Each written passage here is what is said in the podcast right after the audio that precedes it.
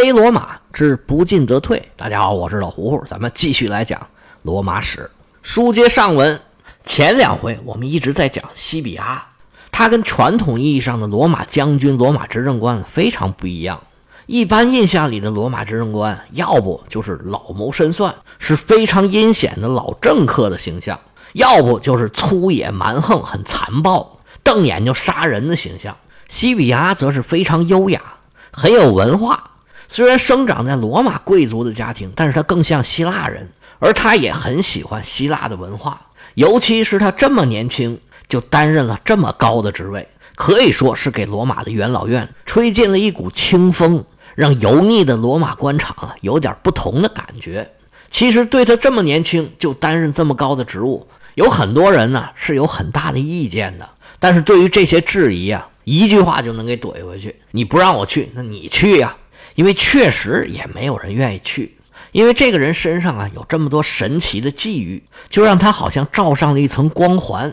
尤其在当时的人都很迷信的情况下，有很多他手下的士兵对于他受到神明的保佑是深信不疑。西比亚他当然不至于自己也相信，但是他也不会去辟谣，反而对自己这些神迹啊讳莫如深，就不提他。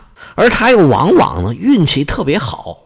结果他的这些神迹啊，就越传越真。其实人很愿意相信这些东西，讲这些故事的时候呢，往往添油加醋，越传越神。这让我想起一个相声，刘宝瑞说的单口相声，叫《黄半仙》。他就是一个普通的农民，因为他老婆呢风湿腰腿疼，这天气一不好啊，提前他老婆就知道了。要是天气不好，他就提前带着雨具。那为什么他知道变天了呢？他也不说。结果后来呢，人家就越传越神，说他能掐会算，结果还算到皇宫里头去了，非常经典的一个段子。西比亚也有点这个意思。随着西比亚的上任，我们的视角也从意大利切换到了西班牙。在公元前二百一十年的时候，西比亚率领军队来到西班牙。新官上任头一年，他忙于整编军队、了解情况、收集情报，还有安抚当地的土著。到了冬天，一般就都不打仗了。西比亚利用冬天的时间回顾和反思了自己父亲当时存在的问题。他觉得第一个是因为分散兵力，第二个就是遭到了当地土著的背叛。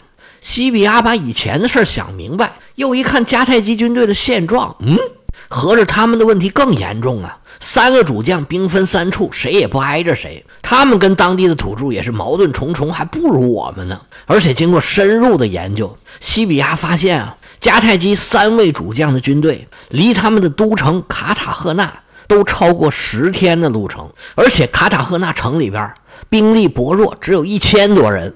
西比亚眉头一皱，计上心来：既然你们这些将军天遥地远，那就别怪我不客气，我要出兵啊，先掏了你们的老窝。这个计划在冬天就开始酝酿，一开春，西比亚马上行动。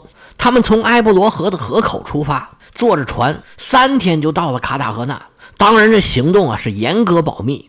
到了卡塔赫纳城下，罗马士兵看了这么高的城墙，难免有点发怵。西比亚又拿出自己装神弄鬼那个劲儿了，说呀：“这次行动我为什么不告诉你啊？因为这次行动的计划是海神尼普顿托梦告诉我的。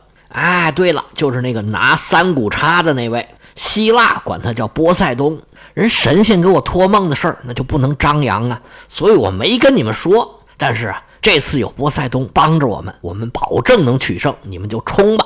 罗马士兵一听啊，还有这么回事呢，那就好了。行，咱们听你的。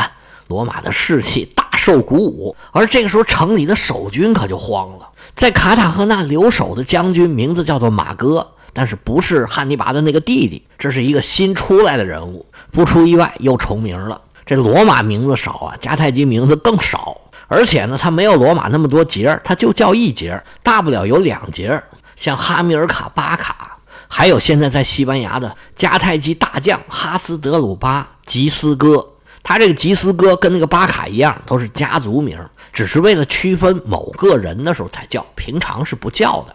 这个新马哥看见罗马人来了，赶紧去找几位主帅报告，在组织城防的同时。把手下的不到两千士兵，还有一些雇佣兵拉到城前，跟罗马人对峙。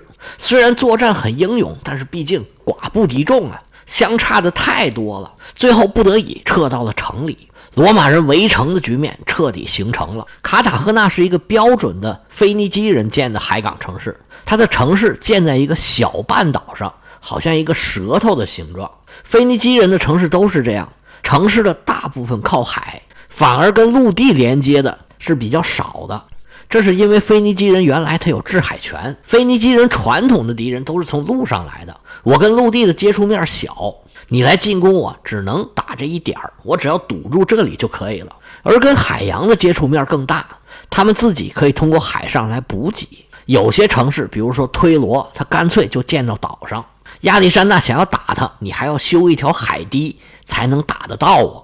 卡塔赫纳也是这样。但是这个时候时代已经变了，迦太基人的制海权已经被罗马人给夺走了。卡塔赫纳城三面环海，罗马人从三面都发起了进攻。在陆地这面，罗马人更加是疯狂输出。但是卡塔赫纳毕竟是巴卡家族的老窝，经营了几十年了。虽然守军不多，但是打下来也没有那么容易。罗马人的时间窗口也就有六七天。如果攻不下来，敌人的援军一到，那可就前功尽弃了。罗马人攻了两天，没有什么效果，逐渐就有点心浮气躁。但是西比阿呀，是不慌不忙，还是那么笑么滋儿的。他一边吩咐加紧攻城，一边选了一小队的人马，也就是千把来人，绕到卡塔赫纳城的侧面。手下的士兵还纳闷呢，这是要干嘛呀？怎么带我到这儿来了？卡塔赫纳城的侧面本来是一片泻湖，城墙的墙角之下呀，其实水很浅，但是这个泻湖比较深，想要攻城必须得经过这片泻湖。城里的守军本来人手就不够，看到泻湖这边这海军的船开不进来，而陆军呢，因为这水很深，他们趟不过去，干脆这儿也就没有人防守。西比亚带着这支小队，扛着云梯来到了泻湖的边上。其他地方的攻城战正在如火如荼，而这支小队的人员正在发愣的时候，神奇的一幕发生了。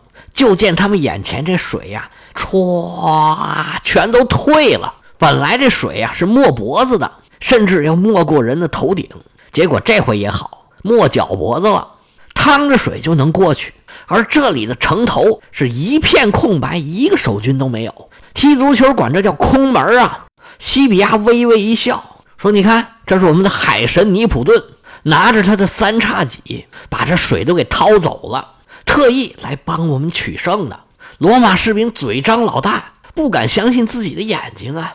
我这是见证奇迹了吗？西比亚说：“你们还愣着干嘛呀？赶紧冲啊！”啊，对，罗马士兵架着云梯往墙上一搭，嗖嗖嗖嗖，没两下就登上了城头。迦太基士兵还在全力的防守，突然发现这罗马人上城了，再往这边赶可就来不及了。只见罗马人潮水一样涌进了卡塔赫纳城，随之而来的就是一场大屠杀。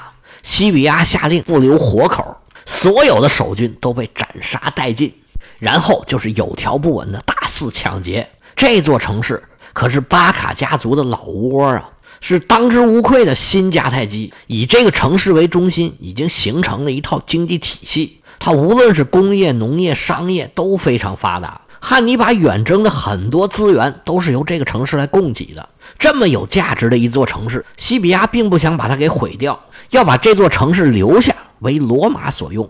经过一天的大肆屠杀、大肆抢劫，把一应事务安排停当之后，第二天，西比亚召集了。幸存的一万多个居民，这些人里边可是有很多重要人物，其中有十八位迦太基的长老或者是法官，还有很多西班牙同盟的人质。这些人都感觉自己命不久矣，有些人都哆嗦成一个，都拿不上来了。没想到昨天的活阎王啊，今天变成活菩萨了。西比亚跟他们说：“你们呢，现在已经被无条件释放了，原来干嘛的，现在还可以干嘛。”要保证这个城市啊继续运转下去，但是它的主人已经换了。现在这个城啊已然姓了罗了。以后啊，你们各位就是罗马属地的公民，团结在罗马的大旗之下，为罗马做贡献。好了，大家一看这小伙子不但长得是精神抖擞，而且啊和颜悦色，说出话来让人感觉这么舒服，而且是一脸的诚恳。这个话又是那么有道理，更主要的是自己捡回来一条命，而且没有受任何的体罚，还能过回原来的日子。那当然对西比亚是千恩万谢，感恩戴德。在城市里边还有两千多工匠，这些工匠啊，原来就是奴隶。西比亚说：“现在啊，你们继续做罗马的奴隶吧。原来干嘛？现在还回去上班，保证这个城市的制造业继续稳步的运行。而且他还保证，只要战争一结束，全部都可以给他们自由。对于三百多名西班牙各个部落的人质，西比亚表现的也是宽宏大量。”不但没有难为他们，反而带着礼物去给他们压惊。这些人质都是西班牙各个土著部落的贵族，是各个部落首领的亲支近派，拉拢他们当然是很有用了。西比亚就让这些人呢给他们家里边写信，说我们现在很安全，罗马人对我们很好。你们要是愿意跟罗马人并肩作战，西比亚答应就把这些人质啊给送回去。西比亚在一天的大肆屠杀之后。第二天就向所有的人释放了善意，这个柔软的身段不能说不高明啊。这些人质现在还在他手里，等他跟土著部落接触以后，到底有什么结果还不一定呢。但是要表达出来自己愿意跟他们和睦相处，而且呢，我要把你的人质送回去，不怕你们反悔，这是一种强者的自信。西比亚这种从小养尊处优，长大了以后少年得志的大贵族，他做出这种表态。就显得合情合理。而西比亚现在是年少气盛，他手下都知道他喜欢美女。有一个士兵就抓到了一个绝色女子，送给了西比亚。在那个时候啊，西比亚要是把这个女孩留下，属于非常正常的。但是西比亚咬了咬牙，还是把这个女孩送回去给他父亲了。西比亚释放了这么多善意，其实啊，并不是因为他太善良，主要还是因为这么做对他更有利。他在大肆抢劫、大肆杀人的时候，可完全不客气。他对这些市民和人质释放善意，主要是想让这个城市再恢复正常。用现在时髦的话来说，就是不但要抢走他们的存量，还要给自己留下增量。这个增量是已经留下了，他们抢存量的时候可完全不客气。巴卡家族在这城里面有大量的积蓄，不但有白银，还有各种各样的战略物资。罗马人一下子就抢了六百塔兰特的白银，还有大量的粮食、各种各样的军需物品，还有十八艘已经解除武装的战船，六十三艘运输船。西比亚非常了解腓尼基人，只要罗马人把这座城市给占住了，他们还会继续该干嘛干嘛。不到万不得已，腓尼基人是绝不会起来反抗的。不管在谁的统治之下，腓尼基人觉得我能做生意就行，所以西比亚很顺利的。就占领了这座城市，然后收买人心，让这座城市啊渐渐的重新恢复正常。他这一下子真可谓叫神来之笔，这次突袭一下子就改变了西班牙的战局。卡塔赫纳可是巴卡家族的心血所在，被罗马人这么轻易的就攻下来了，不但造成了巨大的物质损失，对巴卡家族的声望更是一个巨大的打击。迦太基人就有更多的理由去支持一个新人，也就是现在西班牙的一个非巴卡家族统帅哈斯德鲁巴吉斯哥。迦太基人从内部产生了裂痕，对后面的战局有重大的影响。不过实际上呢，西比亚这个行动啊是非常非常的冒险的，他能够顺利取胜，而且损失很小，真的是如有神助。所以说他是天选之子，真是名副其实。其实，西比亚在进攻卡塔赫纳的时候，哈斯德鲁巴已经得到了迦太基政府的命令，让他向高卢进军。那么，第一步就是要过埃布罗河。其实，哈斯德鲁巴已经开始行动了。如果西比亚不是那么快速的就攻下了卡塔赫纳，他留在埃布罗河的那点兵啊，根本就抵挡不住哈斯德鲁巴的进攻。如果说他没发现城墙的破绽，在卡塔赫纳城外再耽搁一段时间的话，有可能自己的老窝也被别人给掏了。这回他们一打下卡塔赫纳，当地的土著那是迎风倒。不但埃布罗河以北的西班牙人已经全部投降，南部的有很多部落也开始逐渐放弃迦太基，而寻求罗马人的保护。而且西比亚打完这仗之后，很快就回去了。埃布罗河沿线的防卫重新得到了加强。这次啊，多多少少又是运气的原因，让西比亚有可能失败的那些风险因素啊都没有实现，而让他获胜的机缘巧合却在关键时刻帮了他。罗马国内对这位年轻人啊，其实有很大的期望，因为他是公民选出来的嘛。现在他这种神迹一般的胜利，向罗马人说明，你看你们选我是有道理的。所以在元老院一个反对意见都没有。西比亚统帅的任期就被无限期的延长了。